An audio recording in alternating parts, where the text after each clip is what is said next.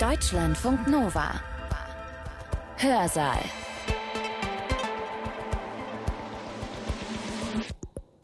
Schön, dass ihr da seid. Ich bin Sibylle Salewski. Wir tauchen heute tief ein in die chinesische Kultur und Literatur. Genauer gesagt geht es darum, wie man chinesische Romane ins Deutsche übersetzt. Das ist nämlich eine echte Herausforderung. Denn chinesische Kultur ist doch ziemlich weit entfernt von europäischer Kultur. Und auch das Chinesische als Sprache hat mit dem Deutschen wenig zu tun. Wie also kann man so einen Roman übertragen? Eine Übersetzerin hat dafür als Inspirationsquelle die chinesische Kultur selbst. Inneres Kung Fu meint die Beherrschung des Qi, die man durch Meditation und Atemübung lernt. Auf das Übersetzen bezogen wäre das die Empathiefähigkeit, das, was wir mangels besserer Begriffe das Gespür für den richtigen Sound der Übersetzung nennen könnten. Die Schwebekunst Qinggung meint die Fähigkeit, leichtfüßig Wände und Berge hinaufzuklettern, auf Bäume und Hausdächer zu springen und sich rasend wie mit sieben Meilenstiefeln voranzubewegen. Eine fantastische Kunst also. Und die braucht auch die Übersetzerin. Die Fantasie und die Leichtigkeit, aus denen man die magischen Zaubertricks bezieht, um vermeintlich Unübersetzbares übersetzbar zu machen und an gängigen Kulturklischees zu rütteln. Chinesische Kampfkunst und Schwebekunst, das sind die Begleiter, von denen sich Karin Betz beim Übersetzen leiten lässt. Karin Betz übersetzt chinesische Gegenwartsliteratur ins Deutsche, also zum Beispiel Kung-Fu-Romane oder auch Science-Fiction. Dafür ist sie jetzt geehrt worden. Im Wintersemester 2021-22 ist sie nämlich zur Gastprofessorin für Poetik der Übersetzung an der Freien Universität Berlin ernannt worden. Das ist eine Professur, die jedes Jahr gemeinsam vom Deutschen Übersetzerfonds und der FU Berlin vergeben wird. Der Vortrag, den ihr jetzt gleich hört, das ist ihre Antrittsvorlesung. Sie erzählt darin, von welchen Werten, von welchen Idealen also sie sich beim Übersetzen leiten lässt. Und was diese Ideale sind, das kann man schon an dem Titel erkennen, den sie ihrem Vortrag gegeben hat. Er heißt Wo bitte geht's nach Chindaya? Irrfahrten auf dem Weg zur interkulturellen Übersetzung. Was heißt dieses Chindaya im Titel? Nun, das sind drei chinesische Begriffe. Chin, das ist die Treue zum Original, Da ist Ausdrucksstärke und Ja heißt Eleganz. Und das sind die drei Werte, die in der chinesischen Übersetzungskultur am höchsten geachtet werden. In ihrem Vortrag nimmt Karin Betz uns mit in die Abenteuer des Übersetzens, hinein in die Überraschungen und Verwicklungen, die damit einhergehen. Sie beginnt ihren Vortrag mit einem Beispiel. Es war einmal. Es waren einmal ein Fluss und ein See. Die trugen beide das Radikal für Wasser im Schriftzeichen. In der Joe-Zeit und ihre heutige Schreibweise. Man sieht, sie haben sich kaum verändert. Sie tragen immer noch drei Tropfen Wasser im Namen und werden Jiang und Hu ausgesprochen. Sie könnten aber auch ganz anders ausgesprochen werden, denn das Chinesische hat die praktische Eigenschaft, dass Lautsystem und Schriftsystem getrennt sind. Was durchaus seine Vorteile haben kann, vor allem für Wortspiele, die bei chinesischen Autoren sehr beliebt sind und immer wieder neue Knacknüsse für Übersetzer darstellen. Auch davon werden wir heute nur am Rande reden. Der Fluss und der See machten in der chinesischen Welt, in der sie Jiang und Hu hießen, im Laufe der Geschichte eine beachtliche literarische und politische Karriere.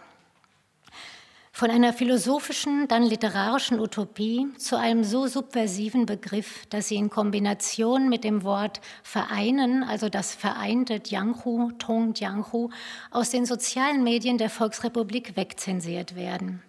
Wie übrigens auch andere Begriffe, zum Beispiel auch alle, die so ausgesprochen werden wie die Zahlenkombination der Zahlen 8 und 9 oder 4 und 6, jeweils Hinweise auf das Massaker an Studenten von 1989. Jeder für sich genommen waren Fluss und See in der ganzen Welt zu Hause. In der Kombination Jianghu sind sie so emblematisch chinesisch, dass sie der ideale Begleiter für unsere Reise nach Chindaya sind. Unser Weg dorthin verläuft nicht ganz geradlinig. Stattdessen möchte ich, wie es beim daoistischen Philosophen Zhuangzi heißt, ziellos und gelassen schweifen. Zhuangzi, der 365 bis 290 vor Christus gelebt hat, war auch der erste, der am Begriffspaar Jiang und Hu Gefallen fand. Seine metaphernreiche daoistische Philosophie ist durch die vielleicht nicht philologische genaue, aber populäre Übersetzung von Richard Wilhelm von 1912 unter dem Titel Das wahre Buch vom südlichen Blütenland auch hierzulande hinreichend bekannt. Im Kapitel Der große und hochverehrte Meister in der sogenannten inneren Abteilung des Buchs schreibt Zhuangzi an einer Stelle, wenn die Quellen versiegen und die Fische auf dem Trockenen stranden, befeuchten sie einander mit Spucke. Dabei wäre es doch besser, sie vergäßen einander in den Flüssen und Seen. An anderer Stelle heißt es, der Fisch lebt in Flüssen und Seen und hat doch am wenigsten einen Begriff vom Wasser. Der Mensch lebt im Dau und hat auch am wenigsten einen Begriff davon.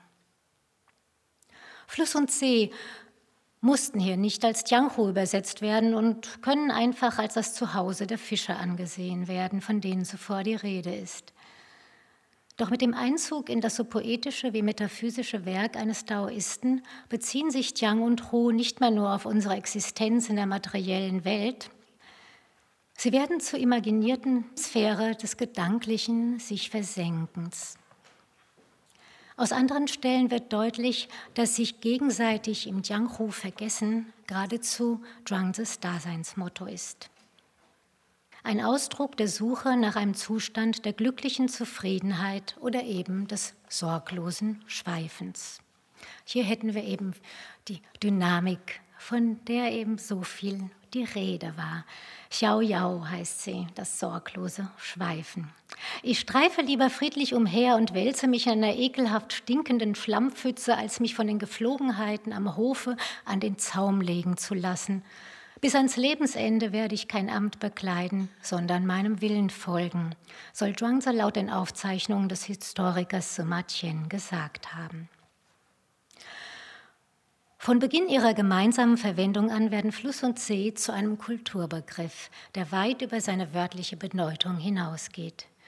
Selbst wenn seine ein wenig inflationär gewordene Verwendung im zeitgenössischen Kontext bisweilen etwas Beliebiges anhaftet. Also zum Beispiel werden auch moderne chinesische Filmemacher wie Jia Zhangke und seine Bewegung als Jianghu bezeichnet. Auf Jianghu als verführerischen Ort der Glückseligkeit wird sogar in, in Cixin Lius Science-Fiction-Trilogie Die drei Sonnen Bezug genommen, wenn in Band 2, Der dunkle Wald, die Legende von Fan Li erwähnt wird. Fan Li, einem fünften vorchristlichen Jahrhundert am Hof des Staates Yue lebender Beamter, hatte, nachdem er drei Jahre mit seinem König in Gefangenschaft des Staats Wu verbracht hatte, keine Lust mehr auf Krieg trat zurück und ruderte mit der legendären Schönheit Xische hinaus in den Nebel der fünf Seen und ward nicht mehr gesehen.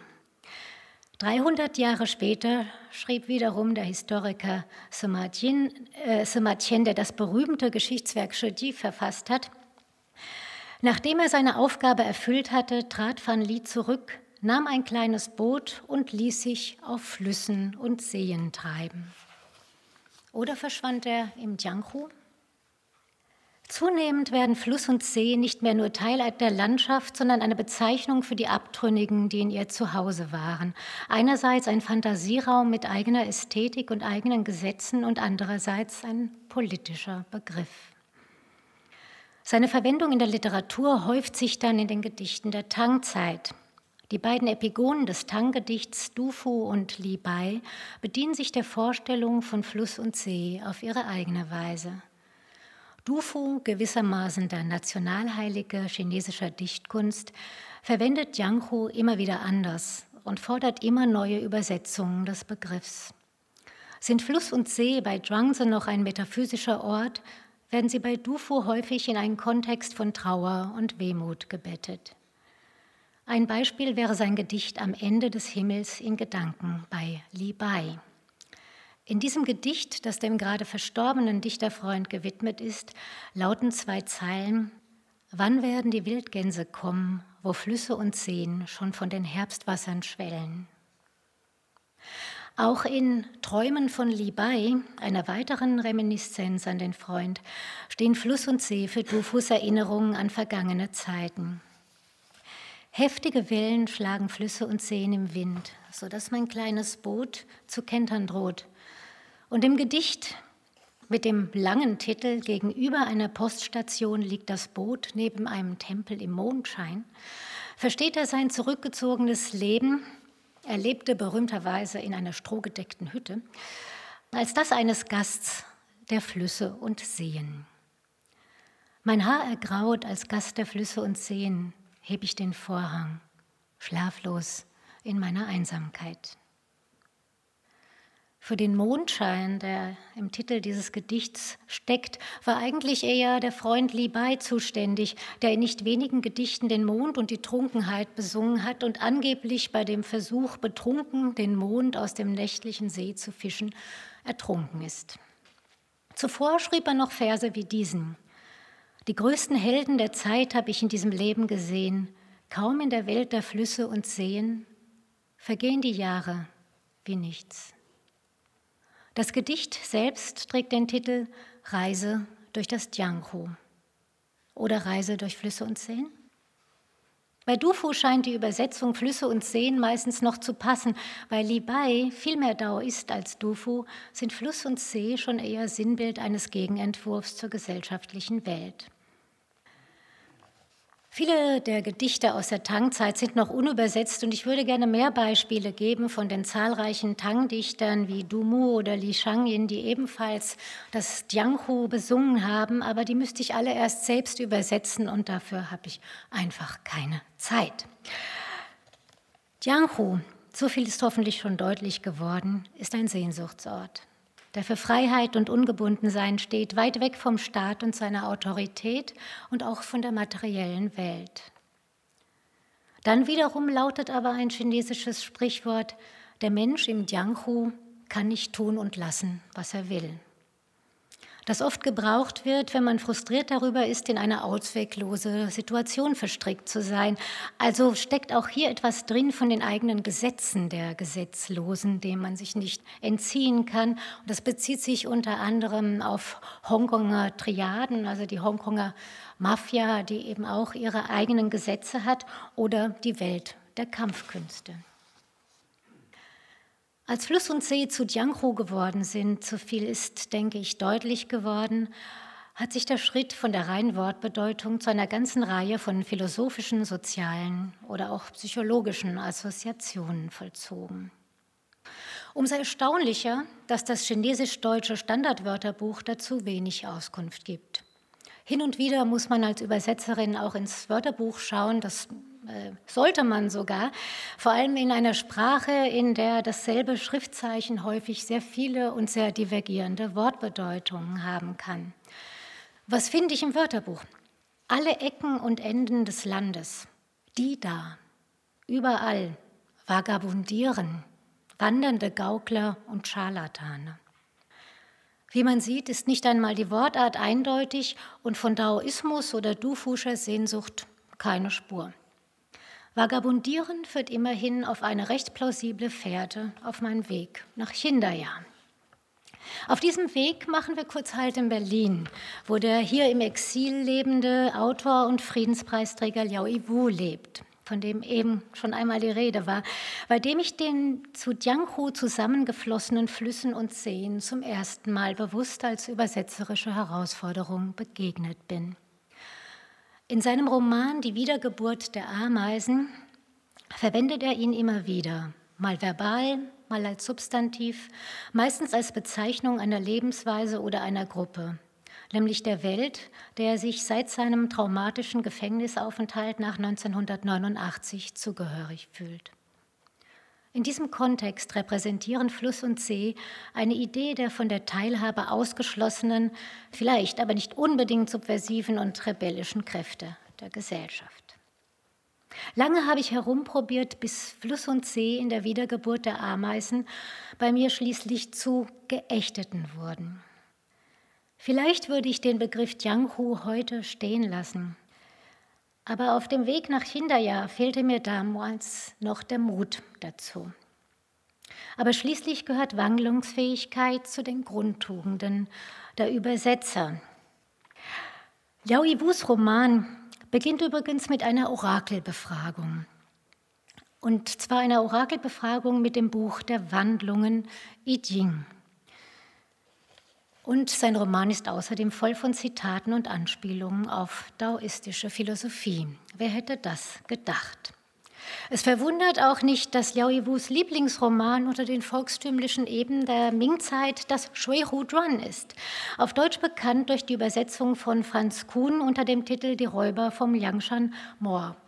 Leider hat Franz Kuhn nur, nur ein Drittel dieses Romans übersetzt und hat ein Reader's Digest daraus gemacht, aber immerhin ein wahnsinnig vergnügliches in einer wunderbar zu lesenden, nicht einmal heute sehr antiquiert wirkenden, blumigen Sprache, die dem Roman enorme Popularität auch hierzulande eingebracht hat.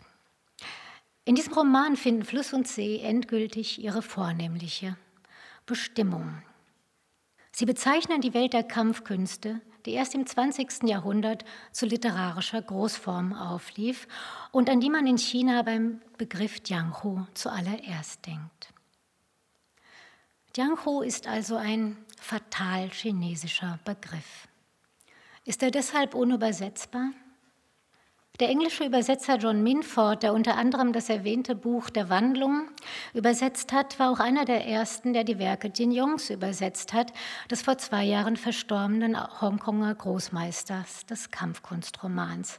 Unter anderem dessen Roman Das Buch und das Schwert, von dem es noch keine deutsche Übersetzung gibt.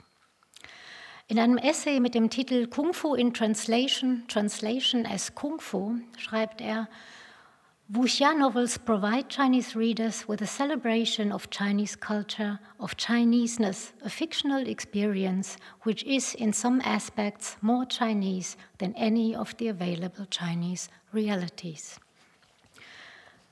Kung-Fu-Romane sind also chinesischer als die chinesische Realität. Und das gilt entsprechend für einen Begriff wie Jianghu, für Minford scheint Jianghu nicht einfach nur ein schwer zu übersetzender, sondern in einem Kontext der englischen Sprache tatsächlich undenkbarer Begriff zu sein was bedeuten würde, dass ein so eng mit chinesischer Kultur und Literaturgeschichte verbundener Begriff niemals unbeschadet den Weg in eine Übersetzung, weder eine englische noch eine deutsche, finden kann und wir uns auf der Suche nach der interkulturellen Übersetzung in eine Sackgasse manövriert haben, an deren Ende nur das Trauerspiel der kläglich defizitären, die exotische Schönheit des chinesischen Originals verstümmelnden Übersetzung lauert. Der amerikanische Sinologe und Übersetzer Stephen Owen spricht von einer chinesischen, von einer eigenen chinesischen Übersetzungstradition, bei der anders als bei der westlichen Übersetzungstradition weniger ein Wunsch nach Präzision als der nach Resonanz vorherrsche. Warum setzt Owen wie selbstverständlich voraus, dass es sich bei europäischer und chinesischer Tradition um zwei divergierende, vielleicht sogar konkurrierende Modelle handelt? Wenden wir also unser Boot auf den Flüssen und Seen und forschen nach, was uns die chinesische Tradition über den Wert der Resonanz zu sagen hat. Übersetzungstheorie und Übersetzungsgeschichte sind immer politisch. Denken wir an die deutschen Übersetzungstheorien der Romantik bei Wilhelm von Humboldt oder Schleiermacher, fallen ihre moralischen Forderungen an die Übersetzung auf. Übersetzung sollte letztendlich zum Aufbau der deutschen Nation dienen, identitätsstiftend sein. Wenn von Treue die Rede ist, geht es nicht um die Treue zur inhaltlichen oder sprachlichen Bedeutung des Ausgangstexts, sondern um Treue zur Muttersprache, einen Beitrag zur Bildung der eigenen, in diesem Fall deutschen Nation, der Übersetzer. Übersetzung als patriotische Tätigkeit mit sozialer und erzieherischer Funktion. In China, einem Vielvölkerstaat mit zahlreichen Nachbarn aus anderen Sprachfamilien, gehörte Übersetzung historisch zu diplomatischen oder militärischen Notwendigkeiten.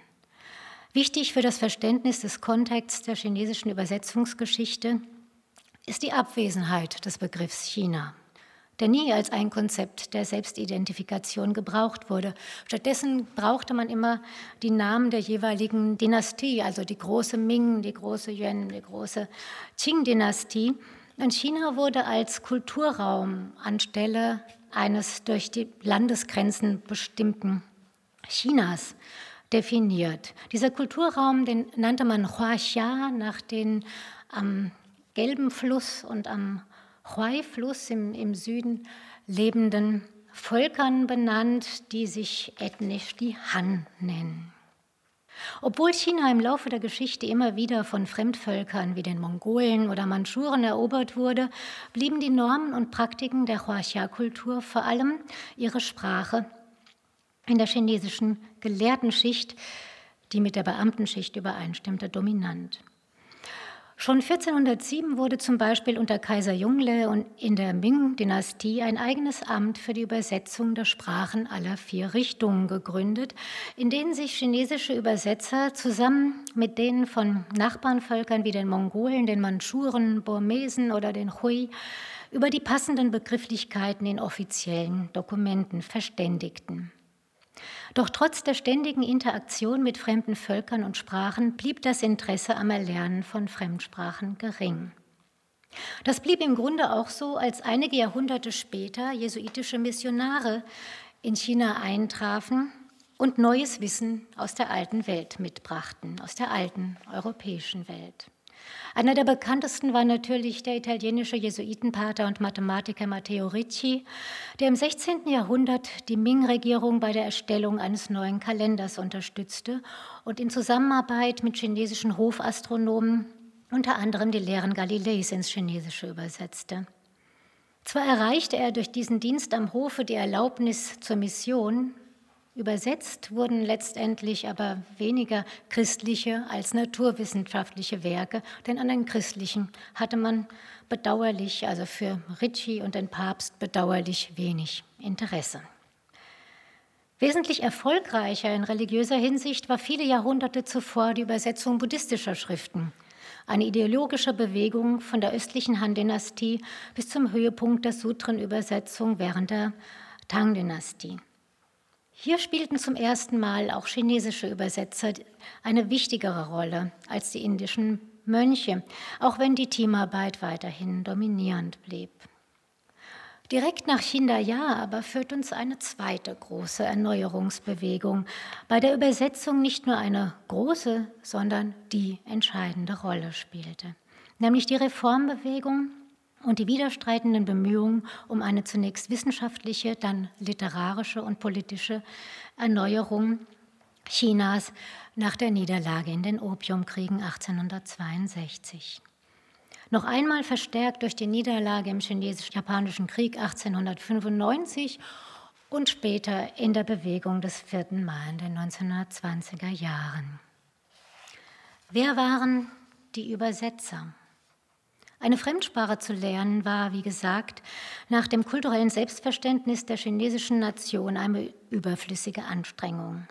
Die Sprachen ausländischer Barbaren waren auch nicht Teil der kaiserlichen Palastexamen und in diesen wurden nur die kanonischen Schriften des Konfuzianismus, klassische Dichtung und Essaykunst abgefragt. Und daher brachten Fremdsprachen keinen Gelehrten an einen der begehrten Beamtenposten. Aus diesem Grund waren die ersten, die als Dolmetscher für ausländische Kolonialisten oder Händler dienten, nicht die intellektuelle Elite, sondern solche, die widerwillig aus ökonomischen Gründen mit den Ausländern zusammenarbeiten mussten und kein hohes soziales Ansehen genossen. Nach dem Zweiten Opiumkrieg änderte sich das und Reformpolitiker wie Zhang Zedong versuchten den Hof davon zu überzeugen, dass man Chinas nationale Autonomie und Widerstandsfähigkeit gegen die Begehrlichkeiten der Kolonialmächte stärken könne, indem man sich das technische, wissenschaftliche und soziale Wissen des Auslands aneignete, ohne dabei die eigenen neokonfuzianischen Werte aufzugeben. Seine Formel dafür hieß Zhongxue Wei Ti, Xixue Wei Yong. Traditionelles chinesisches Wissen als Substanz modernes westliches Wissen für die Anwendung oder die Praxis. Die in dieser Formel angelegte Ambivalenz von Minderwertigkeitsgefühl und Nationalstolz prägt Chinas Beziehung zum Ausland und auch sein Verhältnis zur Idee von Übersetzung bis heute.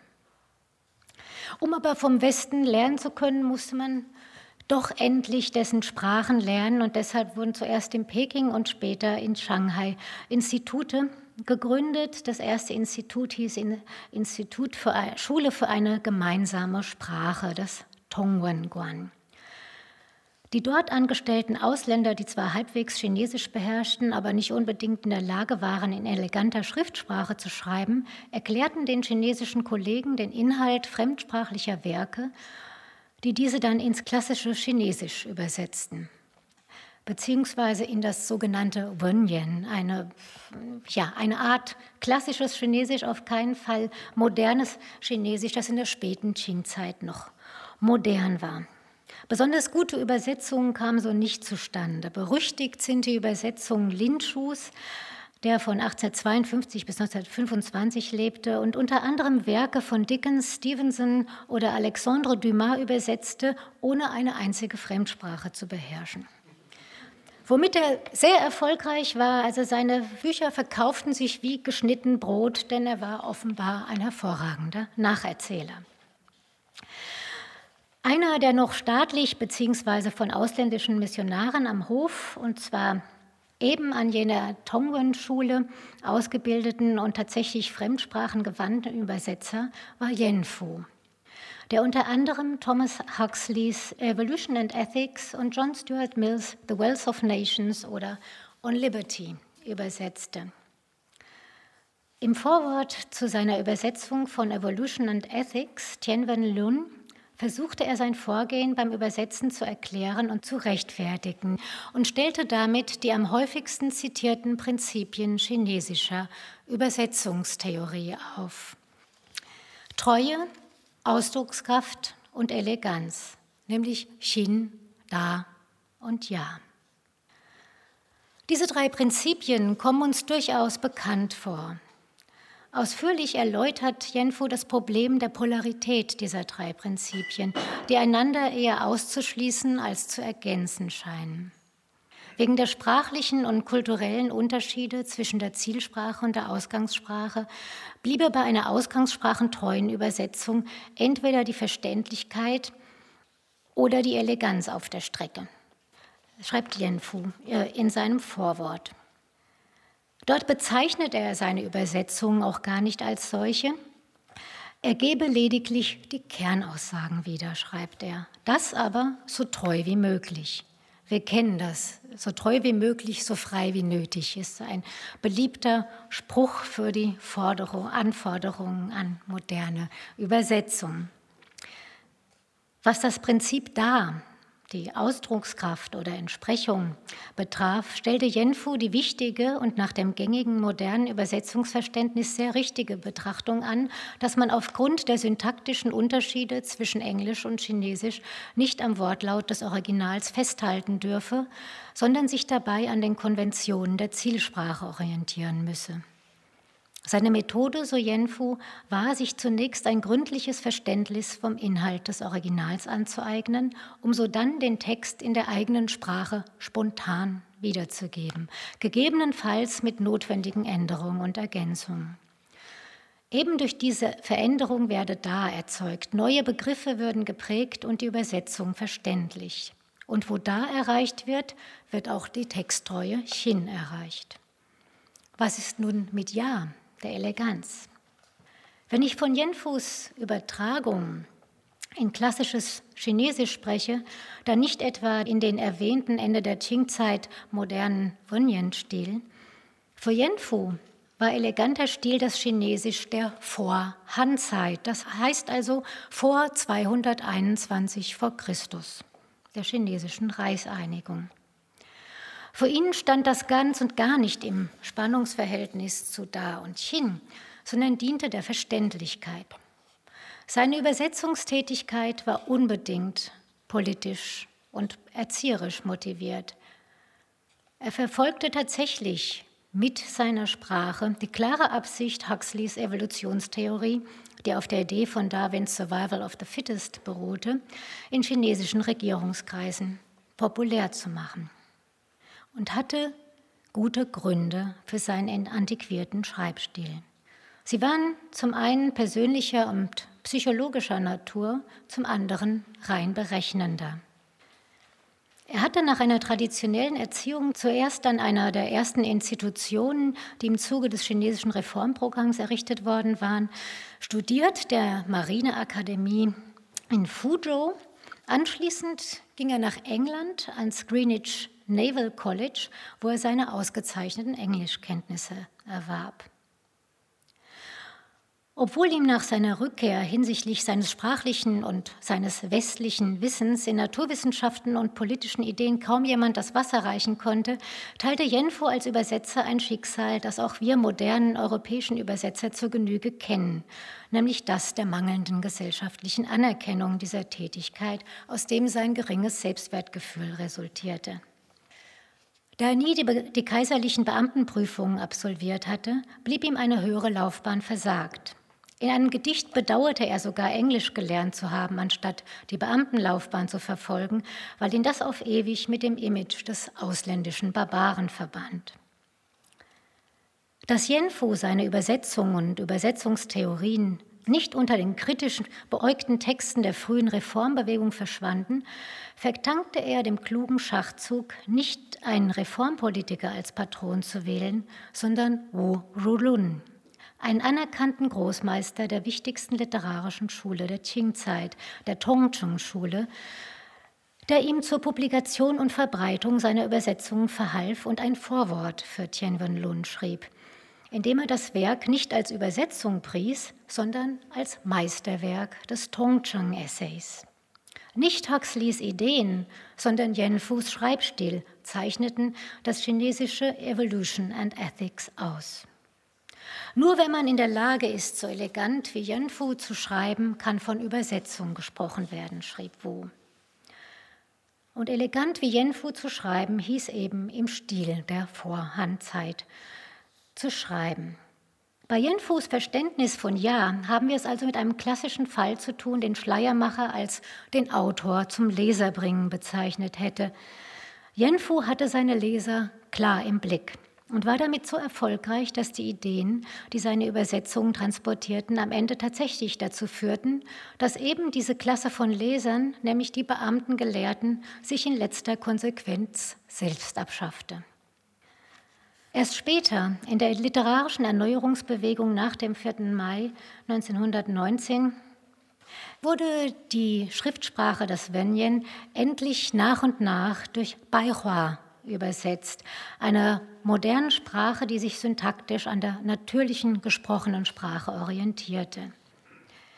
Was für das Übersetzen nun auch nicht unbedingt immer ein Fortschritt war, denn manche sahen die Anbiederung an den Westen oder an den westlichen literarischen und sprachlichen Stil, nahmen das so genau, dass sie sich bei ihrer Übersetzung syntaktisch an die westlichen Sprachen anpassten. Zum Beispiel der bekannte Schriftsteller Lu Xun, der unter anderem aus dem Russischen übersetzte und dabei die Syntax des Russischen für sein Chinesisch übernahm. Man muss sagen, wenn Jenfus antiquierte Übersetzungen nur für eine kleine elitäre Gruppe verständlich waren, so waren Lu Xuns Übersetzungen für niemanden mehr verständlich. Yenfu hatte also letztlich mit seiner Verbreitung westlicher Ideen größeren Erfolg, indem er sprachlich zurück in die ferne Zhou-Zeit ging.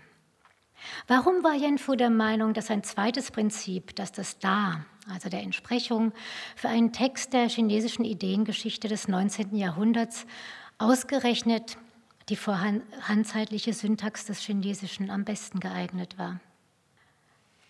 Nach seinen eigenen Angaben ging er bei der Übersetzung von Begriffen sogar äußerst sorgfältig vor. Er schrieb, dass es ihn Tage und Monate gekostet habe, um einen einzigen Begriff zu schaffen.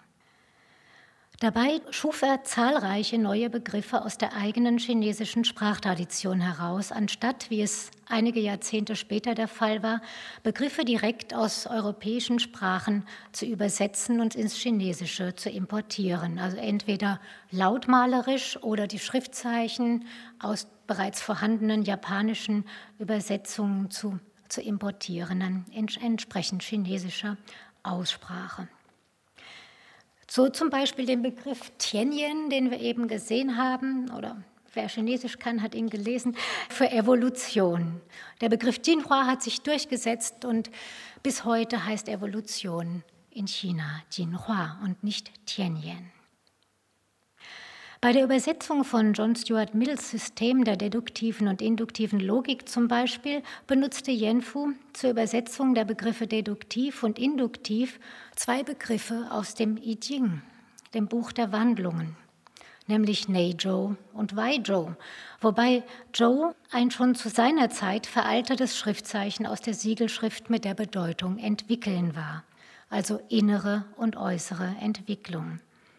Heute heißen die Begriffe Guina und Yen-I. Mit dem Rückgriff auf das I Ching erreicht er zwei Ziele. Seine hohe klassische Bildung unter Beweis zu stellen und zu verdeutlichen, dass diese fremden Ideen chinesischem Denken gar nicht so fremd waren. Also seinen eigenen Übersetzerstatus zu erhöhen und gleichzeitig konservativen Kräften Reformideen schmackhaft zu machen. Und mit beidem war, wie gesagt, äußerst erfolgreich. Es war auch gar nicht so, dass Yenfu mit seiner Art der domestizierenden Übersetzung seinen Landsleuten Fischaugen als Perlen verkaufte, wie ein chinesisches Sprichwort sagt. Denn die Ideen von Freiheit waren eigentlich gar nicht so neu. Das chinesische Beamtenprüfungssystem mochte elitär gewesen sein, aber grundsätzlich stand es jedem, unabhängig von seiner Herkunft und seinem sozialen Status, offen, an den Prüfungen teilzunehmen, vorausgesetzt, dass die, die ökonomischen Verhältnisse erlaubten die erforderliche Zeit zum Pauken. Aber das war anders als in Europa, wo die Gesellschaft und die Möglichkeit zur politischen Teilhabe sich anhand der Zugehörigkeit zu bestimmten Gruppen wie dem Adeln strukturierte. Die Idee, das Individuum getrennt von seiner Abstammung zu betrachten, war eine Idee, die sich in China bereits beim Philosophen Mozi findet. Der erklärte, dass die Regierung bei der Einstellung von Beamten den familiären Hintergrund des Menschen nicht zu berücksichtigen habe, sondern allein seiner Verdienste. Der Grundtext des gelehrten China-Bilds in Europa zu einer Zeit, als China noch ungewöhnlich populär war unter europäischen Denkern, war Konfuzius Philosoph der Chinesen oder die Weisheit der Chinesen dargestellt auf Lateinisch, erschien in Paris 1687. Fasziniert von der rein auf die Vernunft gegründeten konfuzianischen Ethik entdeckte der Universalgelehrte und Vordenker der Aufklärung Gottfried Wilhelm Leibniz im Confucius Sinarum Philosophus Übereinstimmung mit seiner eigenen Monadenlehre und einer natürlichen Theologie, die besagt, dass der Mensch aus sich heraus sittlich sei und wir in der besten aller Welten leben, wenn Religion und Vernunft versöhnt werden. Und er forderte, dass man Missionare aus China zu uns schicken möge, die uns die Anwendung der natürlichen Theologie lehren sollten. Besonders begeisterte Leibniz die chinesische Schriftsprache und die chinesischen Schriftzeichen, deren Bedeutung unabhängig von ihrer Lautung ist. Wenn Gott den Menschen eine Sprache beigebracht hätte, so wäre sie dem Chinesischen ähnlich, schreibt er begeistert in einem Brief an Nicolas de Remont. Leibniz war überhaupt ein begeisterter Briefeschreiber. Seine Korrespondenz mit den in Peking weilenden Jesuitenpatern umfasst mehrere Bände. Besonders ausführlich war diese Korrespondenz mit dem Jesuitenpater Bouvet, den er ständig nach Dingen fragte, wie ob die Ginsengwurzel wirklich so große Heilkraft besitzt und wie die Chinesen das Seidengarn sammeln und so weiter. Was ihn ganz besonders fasziniert hat, war das chinesische Buch der Wandlung. Dieses Buch der, der Wandlung, das aus Hexagrammen besteht, die jeweils entweder durchgehende oder gebrochene Linien haben, hat ihn nachweislich zur Entwicklung seines Binärzahlensystems inspiriert, das wegbereitend für die Rechenmaschine im heutigen Sinne war, also für den modernen Computer. Leibniz China-Begeisterung hielt sich leider nicht allzu lange. Also bei Leibniz hielt sie sich schon und auch etwas später bei dem Philosophen und Mathematiker Christian Wolff aus Halle, der so begeistert war von China, dass er nach einer begeisterten Rektoratsrede über China und seine rationale Philosophie dem Vorwurf des Atheismus ausgesetzt war und von seinem Lehrstuhl verbannt wurde. Radikal änderte sich dieses positive China-Bild ähm, später mit den, mit den späteren Philosophen der Aufklärung, zunächst mit Kant, aber dann vor allem mit Herder und Hegel hin zu einem eurozentristischen Weltbild. Wer Hegels Philosophie der Weltgeschichte gelesen hat, die übrigens ein wunderbares Werk liest, liest sich wunderbar. Hegel war eben nicht nur Philosoph, er war vor allem auch Poet. Er hat da nicht umsonst mit Hölderlin am Tübinger Stift studiert. Das liest sich alles wunderbar, aber was China betrifft, bleibt China eine einbalsamierte Mumie. Und der Weltgeist hat es dort leider nicht zu seiner Vollendung gebracht, aber das war ja klar. Hegel hatte eben eine Agenda mit seiner Philosophie der Weltgeschichte und der Weltgeist konnte nun einmal nirgends anders als in Europa zur Vollendung gelangen. Ich verzeihe allen anwesenden Hegelianern, dass ich hier so despektierlich über Hegel rede. Ich bin eine große Bewunderin und ich tue das nur, da ich tatsächlich wenig verstanden habe von dem, was dieser große Mann geschrieben hat. Also spätestens bei der Wissenschaft der Logik habe ich aufgegeben. Aber gut, wir reden ja auch über Hegels Schiller-Bild beziehungsweise über das, was danach kam. Und was ist eigentlich aus Fluss und See geworden? Nun, die eben bereits erwähnte Übersetzungsbewegung entstand schließlich aus der Übernahme eben dieses eurozentristischen Weltbilds, mit dem die Ausländer nach China kamen, durch die chinesische Intellektuellenbewegung und den Wunsch vom Westen zu lernen. Denn dieser Westen, das hatte man einfach so hingenommen, war China überlegen. Und damit verbunden war die erwähnte massive Übersetzungsbewegung und damit einhergehend die Erneuerung der chinesischen Sprache. Im Zuge der Erneuerungsbewegung entstanden auch neue literarische Genres in China und dazu gehörten Science Fiction und eben der Kampfkunstroman. Wobei der Kampfkunstroman auf Chinesisch Wuxia-Roman zweifellos auf chinesischen Traditionen fußt. Und natürlich auf der Idee von Fluss und See, alias Jianghu. Wuxia, kämpfender Held, Wu bedeutet militärisch oder kämpfend und Xia bedeutet nicht nur Held, sondern vor allem ein ritterlicher Held, ein an Gerechtigkeit glaubender, rechtschaffender Held. Zu den frühen prominenten Autoren des Kampfkunstromans gehörten Autoren wie Chiang Kai-ran, dessen Debüt 1928 unter dem Titel The Burning of the Red Lotus Temple verfilmt wurde, in einer der ersten Filmen aus chinesischer Produktion. Der Hongkonger Autor Jin Yong, der in den 50er Jahren zu der Speerspitze einer neuen Schule des Kampfkunstromans wurde, erneuerte das Genre vor allem durch den Rückgriff auf die Märchen- und Sagenliteratur anderer Kulturen, aus denen er Ideen für Liebes- und Geistergeschichten schöpfte. Außerdem öffnete er das Handlungsgeschehen geografisch in alle Richtungen der chinesischen Welt, von der mongolischen Steppe bis zum tibetischen Hochland, von den Flüssen des Südens bis zu Mönchsklostern in den Bergen Zentralchinas. Seine Figurenzeichnungen sind charakterlich und psychologisch genauer. Die Geschichten leben von der Widersprüchlichkeit und der Vielschichtigkeit einzelner Charaktere, die durch ihre unorthodoxen Handlungsweisen Werte und lebensphilosophische Fragen des Autors transportieren. In Band 2 der Legende der Adlerkrieger, ich habe diesen Band gerade übersetzt, unterweist ein großer Kampfkünstler, also ein Großmeister des Jianghu, der Welt der Kampfkünste.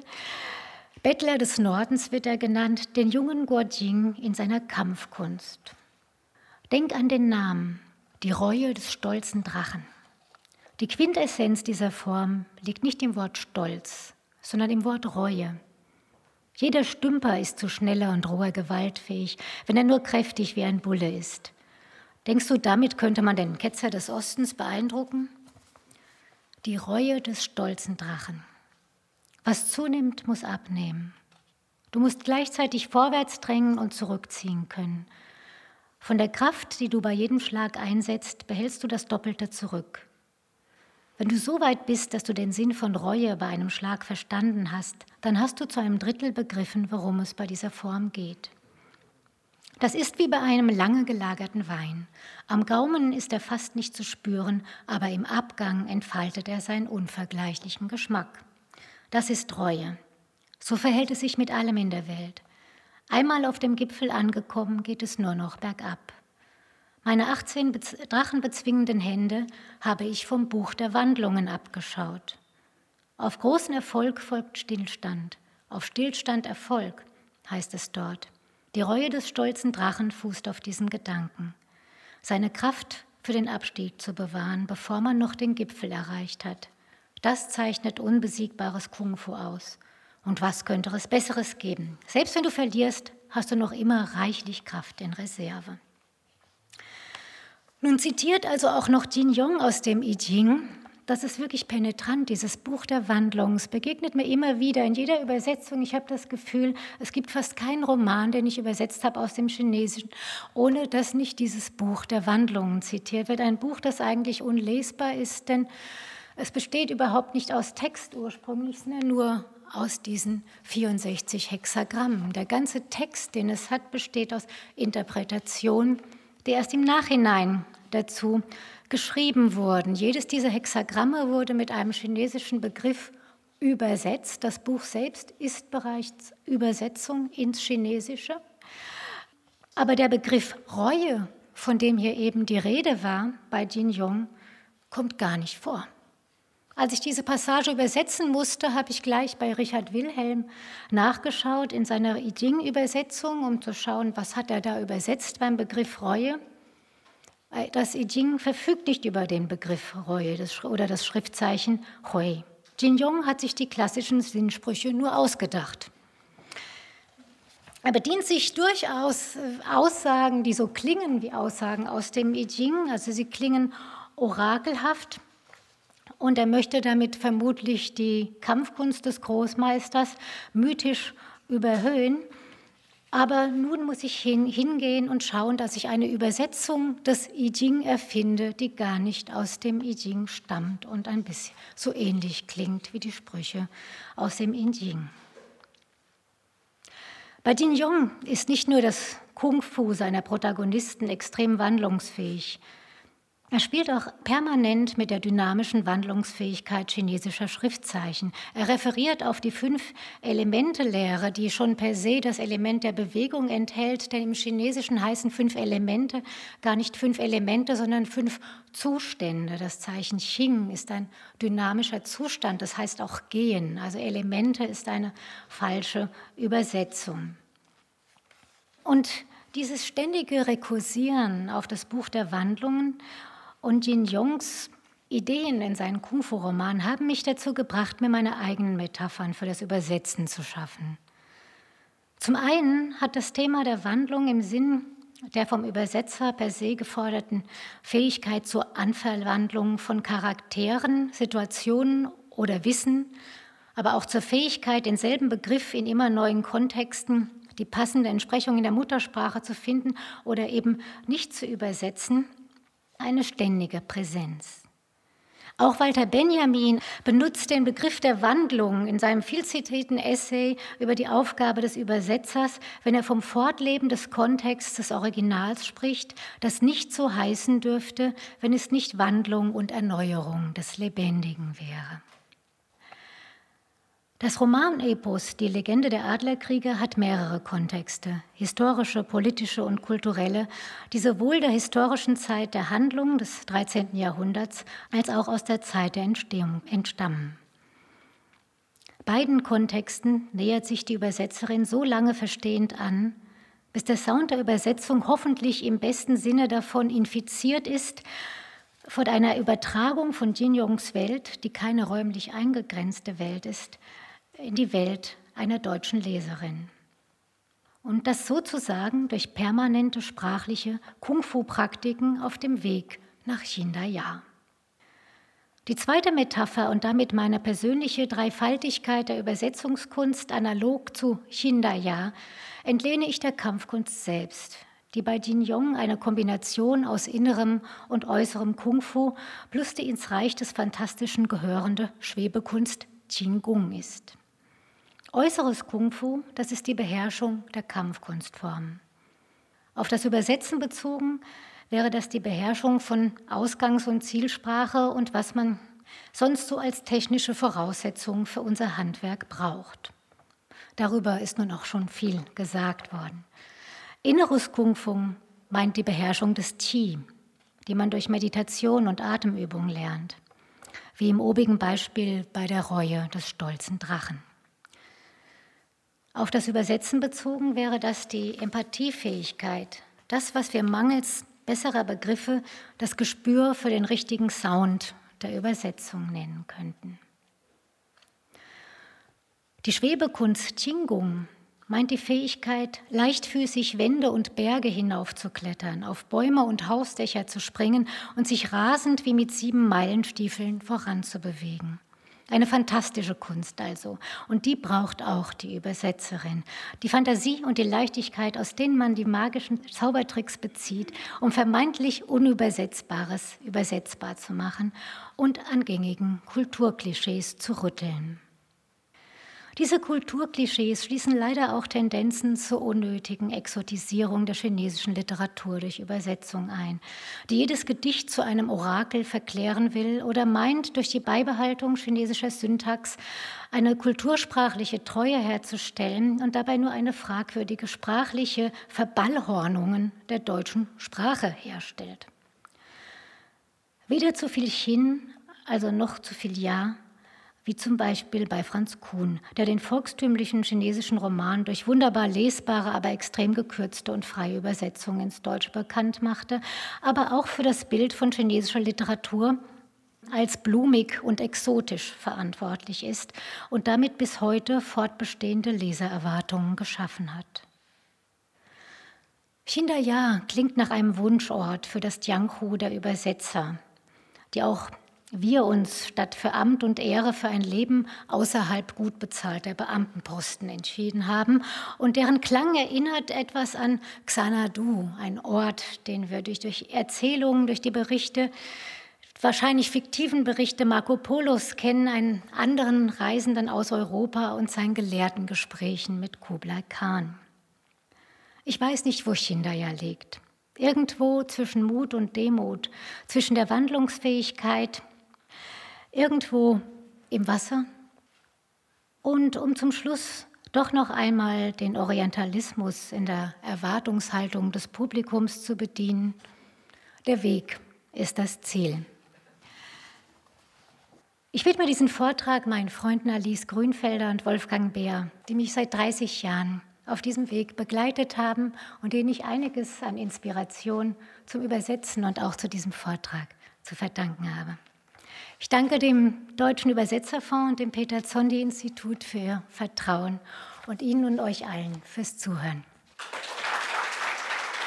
Das war die Übersetzerin Karin Betz und sie hat geredet über die Herausforderungen, die ihr beim Übersetzen chinesischer Literatur begegnen. Karin Betz hat diesen Vortrag am 1. November 2021 gehalten am Institut Français in Berlin. Es war ihre Antrittsvorlesung für die August Wilhelm von Schlegel Gastprofessur für Poetik des Übersetzens.